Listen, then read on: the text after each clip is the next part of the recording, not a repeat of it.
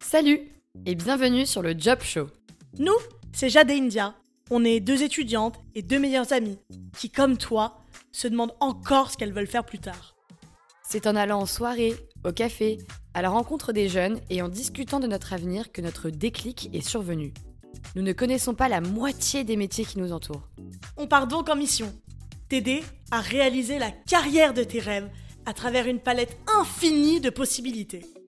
Alors cap sur l'avenir où l'orientation devient un plaisir, à chaque épisode du Job Show, tu découvriras un nouveau métier à travers le parcours d'un jeune professionnel. Que tu sois lycéen, étudiant ou même en début de carrière, déterminé mais sans aucune idée par où commencer, tu es au bon endroit.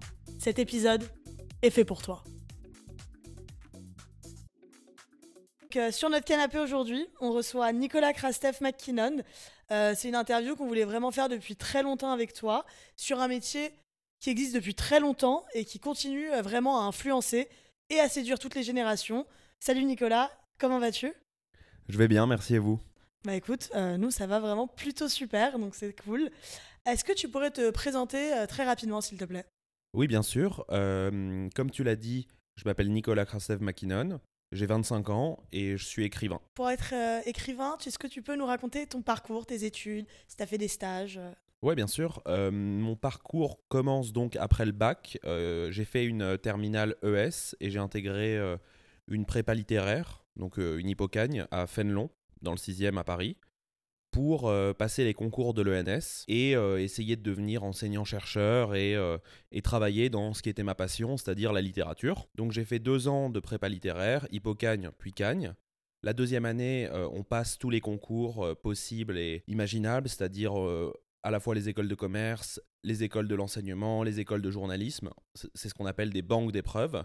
Et euh, après un an de travail euh, acharné, parce qu'il faut, il faut, savoir que c'est une préparation euh, assez exigeante, j'ai intégré l'ENS de Lyon en littérature. Et pour la suite du parcours, euh, j'ai fait donc 4 ans à l'ENS où euh, justement c'est la formation pour devenir professeur, euh, pour se spécialiser en littérature. Pendant ces 4 ans à l'ENS, j'ai travaillé sur des mémoires, sur des auteurs, sur, sur des projets pédagogiques, c'était, c'était vraiment intéressant. Et en parallèle, je suis devenu écrivain en publiant des textes dans des revues, en travaillant à la revue Esprit qui est une revue de littérature et de philosophie, et en travaillant surtout au quotidien sur mes textes, mes projets, mes idées, mes inspirations. Et en 2021, j'ai publié un premier livre sur Damso, sur le rap, parce que voilà, je suis très attaché au rap et euh, au lien entre le rap et la littérature. Et maintenant, je suis auteur chez les éditions euh, JC Lattès. Donc, comme nous l'avons mentionné précédemment, euh, pourquoi Hippocagne Cagne? Parce que, au terme de ma terminale ES, je ne me voyais pas rejoindre euh, une école ni de commerce, ni une formation euh, comment dire, liée à la finance, à l'économie ou même à, des métiers, euh, à des métiers plus communs, plus communs quand on sort d'une terminale ES. Et j'avais toujours eu un certain goût et un certain, un certain talent pour les lettres et la littérature, l'histoire et la philosophie. Donc j'ai décidé de poursuivre juste par intérêt, en fait, par intérêt académique pour ces disciplines, et aussi parce que je voulais une formation euh, qui soit à la fois euh, plurielle et euh, très exigeante, qui me qui m'apprenne à travailler. Voilà, je voulais apprendre à travailler et c'est pour ça que j'ai choisi euh, Cagne. Par apprendre à travailler, parce que tu as commencé par faire un bac ES, n'importe quelle prépa aurait pu te préparer à ça, purement d'un point de vue travail. tu veux dire au niveau des matières? Au point de vue de la discipline. Oui, mais. Tu voulais dire, par... tu voulais dire C'est ça. Il faut savoir que euh, Fénelon, c'est la meilleure prépa littéraire de France. Donc ça, c'était déjà une très belle réussite pour moi de réussir à, décrocher cette prépa au terme d'une terminale ES. Et ensuite, euh, je voulais apprendre à travailler, à justement, comme tu l'as bien dit, forger une discipline, mais dans les matières qui me plaisaient. Donc c'était la euh, la voie normale pour moi. Et quand on intègre une prépa littéraire, on ne sait pas vraiment pourquoi, vers quoi on se tourne. Et en fait, tout est prévu pour qu'on passe les concours de l'enseignement supérieur, c'est-à-dire les concours de l'ENS. Mais ça, on ne le sait pas vraiment au début, on le comprend petit à petit. Et euh, la première année d'Hippocagne, j'ai vraiment beaucoup travaillé et j'étais pas j'étais pas excellent parce que c'est vraiment des exigences extrêmement élevées. il y a quelque chose de très, euh, euh, de très nouveau dans cette manière de travailler quand on sort du lycée. Donc on prend beaucoup de temps à, à se faire la main, on apprend à travailler comme on apprend à, à respirer en fait dans cette, dans cette année extrêmement charnière. Et ensuite on passe en, en Cagne, qui est objectivement l'année la plus intense et la plus dure euh, de toute une vie quand on fait ce, parcours-là.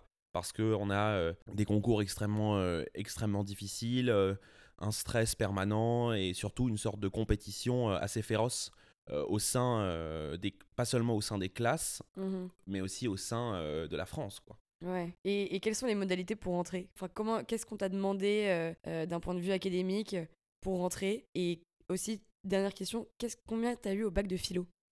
Alors, au bac de philo, j'ai eu 18. Et à l'épreuve, euh, à l'épreuve, je vais flex un peu, mais à l'épreuve de philo de l'ENS, 7 heures, j'ai eu 20. Ah ouais. Ça, ça bosse. Ah ouais. Ça, c'est, assez pour. Euh, Toi, t'es quelqu'un. Non, mais comme quoi, quand on est passionné, euh, tu c'est ça. C'est ça, quand on est passionné. Et puis, c'est, les concours, c'est beaucoup de chance aussi. Hein. C'est ça qu'il faut, qu'il faut comprendre. pour entrer en prépa littéraire, il faut simplement avoir de bonnes notes euh, en lettres, en histoire et en philo, être motivé et avoir un parcours, euh, comment dire, un parcours sans faute. Et ensuite, il faut essayer de viser toujours les meilleures prépas parce qu'il faut savoir que les meilleures prépas sont celles qui intègrent le plus d'élèves dans les grandes écoles. Et donc, tu as passé de l'agrégation pour euh, devenir professeur. Oui. Et est-ce que tu pourrais expliquer justement un petit peu à nos auditeurs et à India et moi, qui sommes ignorantes sur le sujet, en quoi est-ce que ça consiste exactement? Oui, c'est ça. C'est en fait quand on intègre l'ENS après le Master 1, on fait un master euh, d'enseignement et de recherche pour passer l'agrégation et devenir euh, donc professeur d'université à terme afin de rembourser euh, la dette qu'on doit à l'État. Parce que quand on est à l'ENS, on est payé pour étudier. Chaque mois, on a un salaire. et en fait, on doit le rembourser après en travaillant pour l'État. C'est ce qu'on appelle la fonction publique. Et donc, l'agrégation, c'est donc un concours d'enseignement. Il y a 15 livres au programme, une année de préparation, la prépa est organisée par l'ENS et on la passe en mai. Il y a des écrits, donc c'est 5 épreuves de 7 heures et ensuite des oraux, 4 oraux de 40 minutes chacun. C'est une vraiment c'est un parcours du combattant. Mm. Et euh, voilà, on la passe en une année. Que dire de plus? Euh, C'est vraiment un concours cette fois-ci spécialisé en littérature. Voilà, l'ENS c'est un concours plus général où il y a de la philo, de l'histoire, de la géo, de l'anglais, du latin. Là, vraiment, c'est euh, littérature française, contemporaine, euh, comparée, bref, c'est des détails, mais c'est un concours, euh, je dirais, encore plus dur que celui de l'ENS parce qu'il demande d'être vraiment spécialiste d'une discipline et moins généraliste qu'à l'ENS. Et en intégrant l'ENS, tu t'es tout de suite dit que tu voulais, du coup, essayer de passer le doctorat, pour, enfin, l'agrégation, pour être doctorant en littérature? Bah, tu avais d'autres projets au début en arrivant? En fait, on n'a pas vraiment le choix. C'est-à-dire que pour rembourser, euh, pour rembourser l'ENS et pour euh, faire partie de la fonction publique, on peut euh, soit passer les concours de l'enseignement, soit passer les concours des, grands corps d'État, c'est-à-dire l'INSP, ex-ENA ou l'INET. Enfin, vous voyez, c'est-à-dire que il faut trouver un moyen d'intégrer la fonction publique et l'agrégation en est, en est un. Donc moi c'est celui-là que j'ai choisi par euh, à la fois par vocation pour l'enseignement, mais aussi par facilité, euh, par facilité euh, académique. Et est-ce que tu trouves qu'avec l'agrégation, tu as une du coup acquis une certaine crédibilité au sein de ton métier? Crédibilité peut-être académique et intellectuelle, mais pas, euh, pas pédagogique encore, parce que j'ai pas encore beaucoup enseigné et que je suis quand même que 25 ans. Donc, euh, par exemple, l'année dernière, je me suis retrouvé à la Sorbonne en, train d'enseigner un TD. Et en fait, euh, c'était des élèves qui avaient deux ans, voire un an de moins que moi. Donc, il y avait quelque chose d'assez intimidant et quelque chose d'assez précipité en fait dans ce parcours. On gravit les échelons et on se retrouve vite sur le devant de la scène. Mais je pense que la légitimité dont tu parles, elle s'acquiert au fil des ans. Au fil de l'expérience, au fil aussi de, comment dire, de la maturité et peut-être du vieillissement.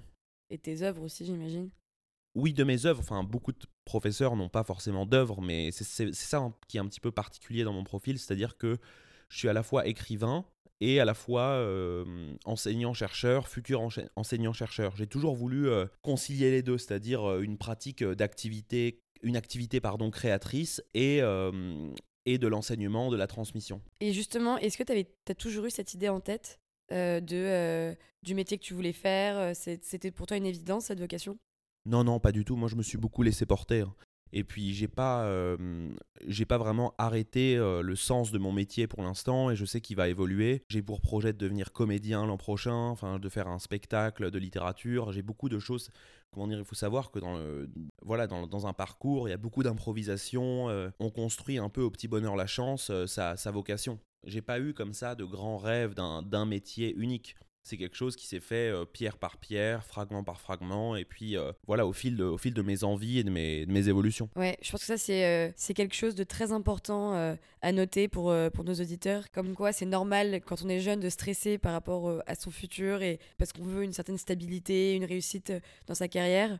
Mais c'est vrai que c'est important de noter que tout se fait petit à petit et que finalement, peut-être que le chemin est plus intéressant que le, le but final, quoi. Oui, oui, c'est ça. Euh, René Char, euh, qui est un poète que j'aime bien, disait euh, il faut beaucoup de wagonnets pour remplir une vie. Et cette image de comment dire d'une vie qui se construit par petits wagons successifs, elle, elle me parle beaucoup. C'est vraiment ce qui s'est passé pour moi, c'est-à-dire qu'il y a eu à la fois ces grandes locomotives euh, académiques, l'ENS, la Greg, mais à côté, j'ai construit une foule de petits projets qui me correspondent aujourd'hui énormément et qui, qui finalement en disent plus sur moi que, que ces moments académiques. Quoi. Et du coup, avant d'avoir euh, de, de sortir euh, et d'écrire tes livres, tu as travaillé dans une revue, revue littéraire.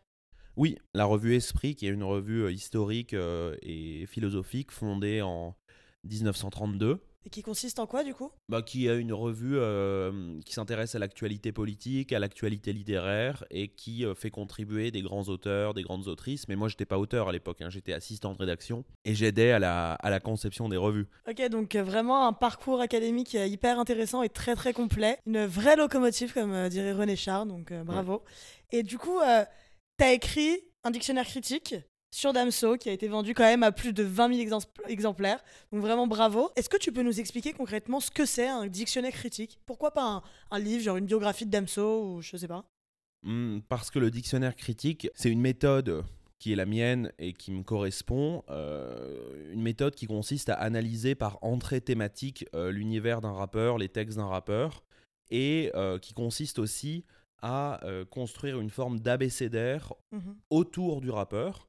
Donc voilà, je vais choisir pour chaque entrée soit le nom d'un titre, le nom d'un album, euh, un thème im- important, un concept fondamental chez l'artiste. Et ce terme de dictionnaire critique, c'est juste un peu la forme pédante du mot abécédaire. Simplement, euh, il me permet aussi de garder une certaine, un certain recul critique et une certaine euh, profondeur d'analyse, parce que je, peux, je, je- je rends à la fois un hommage et à, à la fois je produis une analyse. Voilà. Et, et qu'est-ce qui fait la particularité de ce format du dictionnaire critique? C'est un format qui est court, euh, qui est fragmentaire, qui est, euh, qui est plutôt agréable à lire parce qu'on le lit par, euh, par petites gorgées. C'est pas un grand fleuve, c'est plus voilà une suite de minces ruisseaux. Et ce qui fait sa par- particularité aussi, c'est sa comment dire, c'est son mélange, à mon sens, euh, de poésie et de description. À travers l'analyse des textes, j'arrive à formuler euh, modestement quelques idées poétiques ou philosophiques à propos des rappeurs ou à propos de, euh, de ce que je pense d'eux. Et donc, pour préparer un peu l'écriture de ton dictionnaire critique, tu t'intéresses vraiment à l'artiste, à la vie de l'artiste, analyses vraiment. C'est quoi, du coup, le, le cheminement pour écrire, en fait, euh, ce dictionnaire? Bah, le cheminement, il est assez, euh, assez simple. C'est que je pense, connaissant bien les artistes euh, sur lesquels je travaille depuis des années, je commence par construire mon sommaire et ensuite j'écoute tous les textes et je fais du remplissage euh, en fonction des paroles que je, que je relève, euh, que j'ai envie d'analyser, qui vont bien. Je fais des regroupements, des recoupements aussi entre tout ce qui constitue euh, l'univers d'un artiste. Voilà. Et ensuite, je, je, je me lance dans l'écriture, entrée par entrée, en essayant d'expliciter ce qui fait la force et la profondeur de chaque, de chaque parole ou de chaque aspect de, de l'univers que j'analyse. Et est-ce que euh, tu peux nous expliquer comment se passe la promotion d'un livre euh, Comment euh, Est-ce que tu as une attachée de presse Donc, est-ce que tu fais de la promo?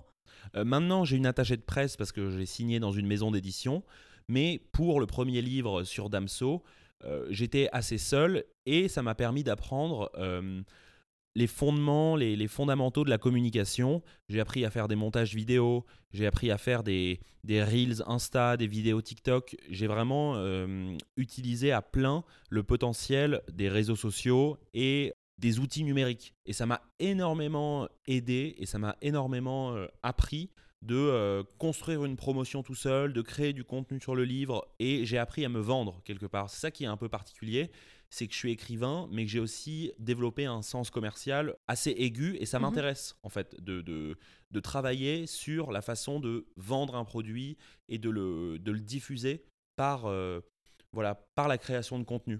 Et par exemple, tu as un exemple de contenu que tu peux me dire sur TikTok? Bah, sur mon compte TikTok, euh, je fais des vidéos du livre assez dynamiques, un peu euh, de manière spectaculaire, où je présente une page avec une voix off et des, plans, des plans coupés du livre, où je peux faire des face cam ou des face cam, je sais pas comment on dit. Euh, Facecam. voilà, j'essaye d'innover en permanence pour, euh, pour euh, donner envie de lire le livre. Et donc, le dictionnaire critique de Damso est sorti en 2022. Là, récemment, il y a un mois, tu viens de sortir celui d'Orelsan. C'est ça. Je pense qu'on l'a déjà mentionné euh, avant. Pourquoi Damso et pourquoi Orelsan? Alors Damso, c'est vraiment parce que ça a été mon artiste euh, favori pendant des années, je l'écoutais au quotidien et finalement euh, tout a commencé un été lorsque j'étais malade et que j'avais pas eu d'été, euh, enfin j'avais pas eu de vacances. Je me suis dit pourquoi pas écrire quelques petites lignes sur Damso. Je me suis lancé pendant deux semaines, j'ai écrit le livre et euh, finalement je l'ai publié un peu comme ça à la va-vite euh, à compte d'auteur. C'était vraiment un choix de cœur, un choix de passion. Et Orelsan, c'est venu de manière un peu plus progressive, c'est-à-dire que euh, ça s'est décidé à la fois avec mon éditeur, donc Maïr Guven, qui a fondé le label La Grenade, qui est un label de littérature contemporaine très intéressant. Et euh, on a décidé ensemble voilà, euh, d'écrire sur Orelsan, à la fois parce que c'est un grand parolier, parce que c'est une icône, mais aussi parce que je l'affectionne particulièrement et que ses textes euh, me donnaient envie justement de me propulser dans son univers et de créer un nouvel objet, euh, un nouvel objet littéraire. D'ailleurs, t'as pu rencontrer Damso du coup? Oui, il m'a invité à son concert deux mois après la sortie du livre parce Trop que ça marchait bien. Et euh, j'avais des, des super places d'ailleurs, c'était une expérience assez dingue parce qu'il y avait un carré VIP, mais j'étais seul dans le carré. Donc, euh, comment dire, euh, il n'y avait pas de, j'avais pas de voisins, j'étais seul au milieu de grands bancs. toi. Bah, c'était assez étonnant, ouais. La, la- la foule me regardait en mode, mais qu'est-ce qu'il fait là, ce mec? Euh, Et finalement, après le ce chanteur concert, trop stylé là? Ouais, c'est ça. Alors que rappeur. alors que j'étais juste un fan comme les autres et je l'ai rencontré ensuite dans sa loge, c'était très sympa, on a discuté, on a pris une selfie. Oui, je dis une selfie, d'ailleurs je lui ai dit à Damso on prend une selfie et maintenant je sais qu'il dit une selfie grâce à moi. Euh, parce- T'as marqué ta trace. Voilà, c'est ça. Et j'ai pas encore, euh, comment dire, j'ai pas encore rencontré Aurel San. Ça prend un peu plus de temps que pour Damso. Non, d'ailleurs non, mais c'est quelqu'un d'assez, euh, euh, d'assez occupé, comme on le sait, Ouais. et qui a beaucoup de projets personnels et qui euh, se méfie peut-être comme ça d'un, d'un commentateur féroce, surtout après euh, toutes les polémiques qu'il a pu traverser. Donc voilà, j'espère que mon projet, lui, mon projet lui parviendra aux oreilles, mais on ne sait jamais. On ne sait jamais. Et pour toi, quel est le lien entre le rap et la littérature? Et surtout, quelle est ta vision des choses entre la littérature et les jeunes générations? Enfin, j'ai l'impression d'avoir posé deux questions en une. Ouais, je vais d'abord répondre sur euh, la question du rap et de la littérature. Pour moi, euh, le rap a trop souvent été critiqué, vilipendé euh, par rapport à sa vulgarité ou sa, comment dire, son apparente simplicité. Et j'ai toujours voulu redonner un peu euh, des, lettres de noblesse au rap et essayer de, euh, de montrer à quel point euh, les paroles d'un morceau pouvaient habiter le corps, pouvaient habiter la vie des gens de manière extrêmement forte, extrêmement littéraire, au même titre qu'un poème, qu'un vers ou qu'un roman. J'ai voulu montrer en fait depuis toujours que le rap est une forme de littérature orale, est une forme de, comment dire, de poésie extrêmement singulière, extrêmement riche et qui mérite en fait d'être euh, euh, d'être étudiée. Donc ça c'est pour le lien entre littérature et rap. Et ensuite sur le rapport J'ai des... juste une question du coup entre Ouais, ce dis-moi. lien avec littérature et rap. T'as quand même choisi des artistes qui vraiment voulaient faire passer un message parce que dans le rap, on, on- on sait il y a tout type de, de rap dans le, enfin vraiment dans cette catégorie. T'as quand même choisi des artistes qui voulaient vraiment faire passer un message, qui avaient des textes assez poignants. T'aurais pas pu choisir Jules par exemple. Enfin, est-ce que t'aurais pu choisir Jules Bah, on me l'a beaucoup demandé, euh, Joule, en fait. Il faut savoir que j'avais eu pas mal de demandes. On m'a demandé PNL, PLK, euh, tous les... On peut tout faire. hein. Euh, ouais, on peut. En fait, je pourrais tout faire globalement, mais ça serait pas sincère. C'est-à-dire que Mhm. j'aime plutôt les paroliers, euh, j'aime plutôt les rappeurs qui ont une, euh, une certaine tendresse en eux et quelque chose de, de philosophiquement intéressant à, à proposer ou à étudier. Je pense que tu choisis un mauvais contre-exemple avec Joule parce que euh, c'est aussi un rappeur, euh, un rappeur à texte à certains Ouais. égards.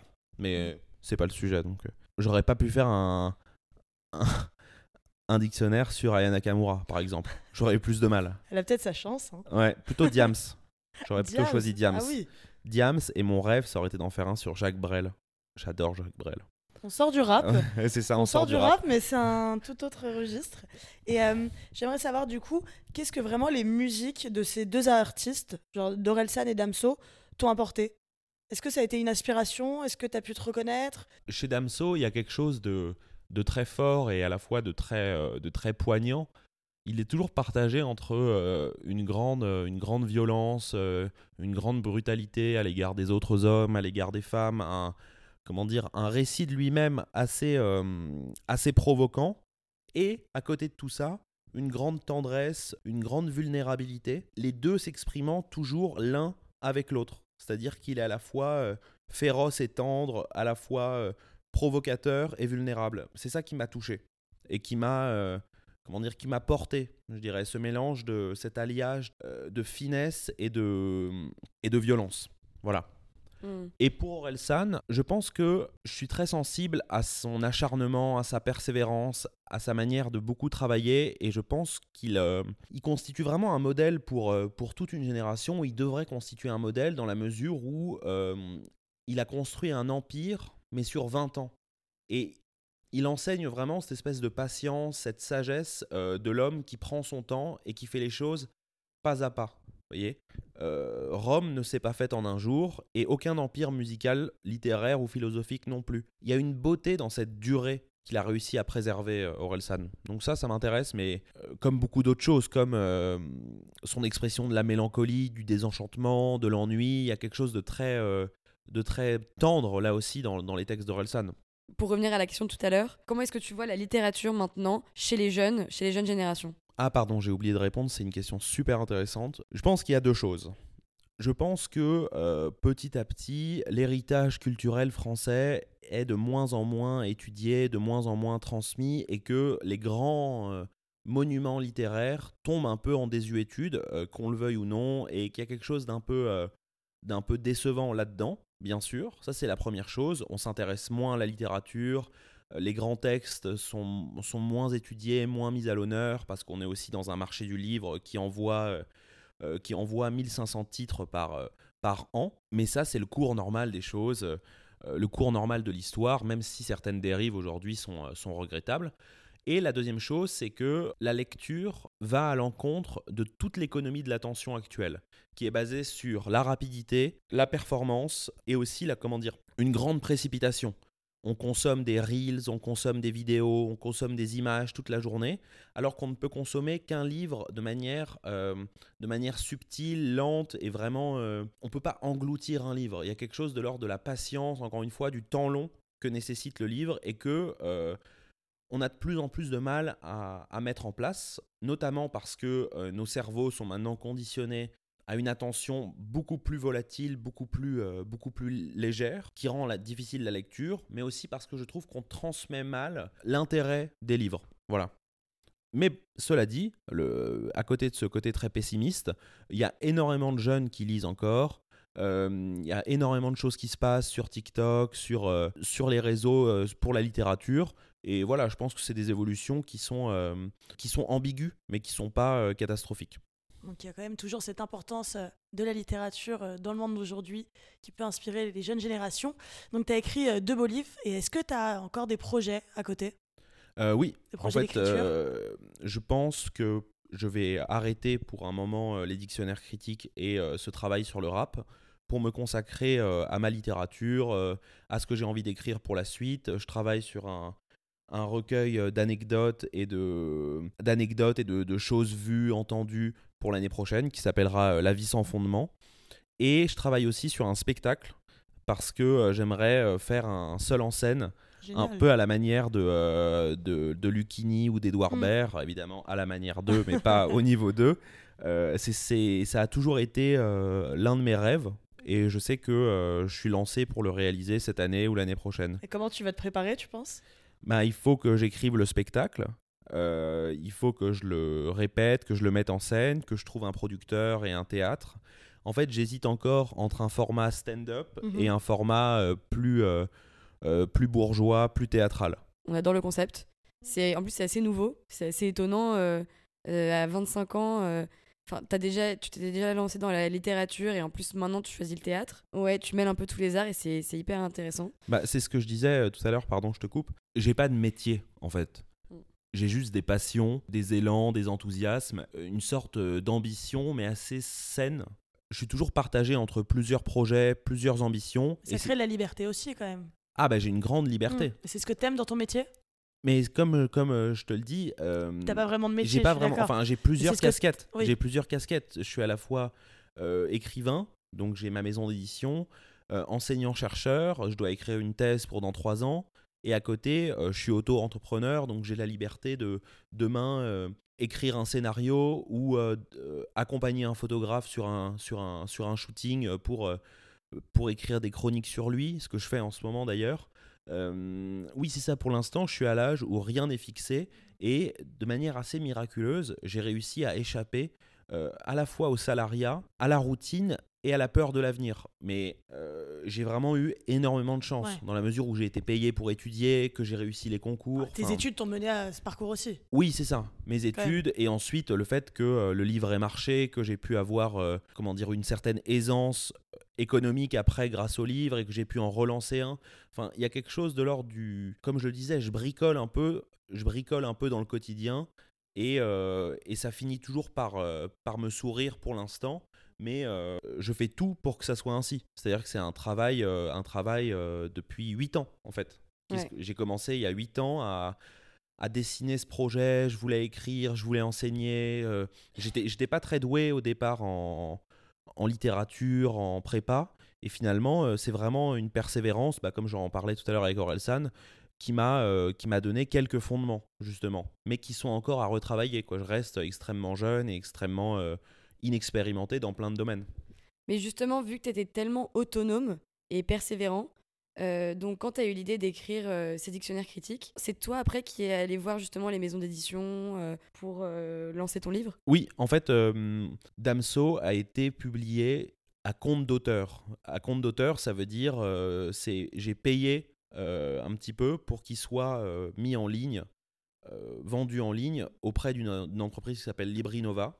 C'est une maison d'auto-édition. Parce qu'à l'époque, euh, je connaissais personne dans le milieu de l'édition, j'avais envie que mon projet aille vite, et comme je vous l'avais dit, je l'ai lancé un peu euh, nonchalamment. Et euh, finalement, euh, ça a très bien pris, il s'est beaucoup vendu. Notamment grâce à hum, comment dire à mes efforts sur les réseaux sociaux sur TikTok sur Instagram. Je maîtrisais rien à l'époque. J'avais même pas TikTok je connaissais pas Euh, l'année dernière je l'ai téléchargé et finalement aujourd'hui c'est ma plateforme presque principale de, de promotion de, de présentation des livres et en fait le fait de pas avoir d'éditeur de pas avoir de, de frappe médiatique euh, de pas avoir euh, comment dire d'équipe comme j'ai actuellement bah, ça m'a appris à, à faire les choses seul, à me battre au quotidien pour que, pour que la chose marche. Et je suis très heureux que, voilà, Hmm. que cela ait marché. Et donc en général, quand on écrit un livre, c'est ce qui se passe, c'est que d'abord l'écrivain a l'idée, il passe des, passer des années à l'écrire, et ensuite c'est à lui d'aller voir les maisons d'é- d'édition pour le. Euh, ça peut se passer dans les deux sens. Par exemple, euh, si vos auditeurs euh, ont déjà écrit des textes, euh, ont euh, des, choses à proposer, ils peuvent très bien envoyer de manière spontanée euh, leur manuscrit dans des maisons d'édition en le présentant, en l'accompagnant d'une note d'intention. Mais il faut savoir que le milieu de l'édition est très bouché, donc souvent ça se fait dans l'autre sens. C'est un, aute- un auteur euh, qui est recruté par une maison d'édition pour ensuite écrire un texte. Il aura soit une bourse, soit une avance pour construire le projet en collaboration avec l'éditeur. Est-ce que tu peux nous, di- nous dire brièvement quels sont d'après toi les avantages et les désavantages et les inconvénients pardon de ton métier? Alors si je prends euh, le métier euh, d'écrivain, Enfin le métier d'écrivain ouais, pardon. ouais. le métier d'écrivain, les avantages, c'est vraiment la liberté du quotidien. C'est-à-dire que euh, je n'ai pas de bureau, je n'ai pas d'horaire, je n'ai pas de je ne rends compte à personne. Ensuite, c'est un avantage parce que c'est un métier créatif et on n'est jamais autant aussi heureux que lorsqu'on lorsqu'on donne naissance à quelque chose, lorsqu'on a l'idée d'un beau texte ou d'une- œuvre à venir. Euh, donc ça, c'est vraiment, euh, comment dire, je- je travaille avec passion. Ça, c'est l'avantage majeur. Et les désavantages sont en fait assez nombreux. C'est euh, la peur de l'échec, la peur de l'ennui, euh, la difficulté à construire un cadre. Justement, il faut être, euh, il faut être extrêmement discipliné pour, pour chaque jour écrire, chaque jour faire avancer les projets.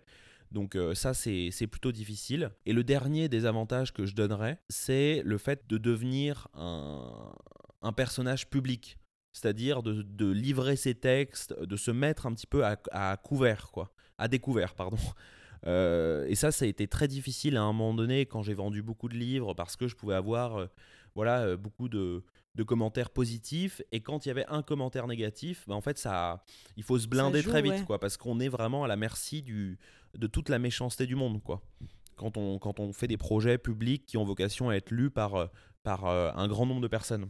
Surtout maintenant avec les réseaux sociaux où euh, n'importe qui peut poster un commentaire euh, euh, un peu méchant, un peu virulent sur une de tes œuvres et tu peux vite le prendre personnellement. Oui, c'est ça. Ouais. Et surtout qu'on voit tout, on n'a aucun moyen de répondre et c'est quelque chose de quelque chose de très violent, mais que j'accepte maintenant et qui fait partie du. Ouais, Ouais. il faut il faut pas prendre les choses personnellement, ça reste du business et euh, on peut pas non plus euh, faire un livre qui plaise à tout le monde. Et il y a quelque chose de d'inéluctable en fait là-dedans. On sera forcément critiqué, on sera forcément euh, détruit d'une manière ou d'une autre. Et si tu avais un, un conseil à donner aux jeunes euh, qui nous écoutent, pour ceux qui veulent vraiment se lancer par exemple dans la création euh, d'une œuvre euh, ou d'un projet euh, personnel dans, ou professionnel dans la littérature, quel, quel conseil pourrais-tu leur donner? Ben, paradoxalement, je leur conseillerais d'assurer leurs arrières, de pas se jeter à Pas corps jeter, perdu dans la création et de d'abandonner les d'abandonner les métiers qui peuvent euh, qui peuvent leur assurer une vie euh, confortable parce qu'il faut savoir qu'on vit très difficilement de sa de sa plume et on vit très difficilement de ses œuvres.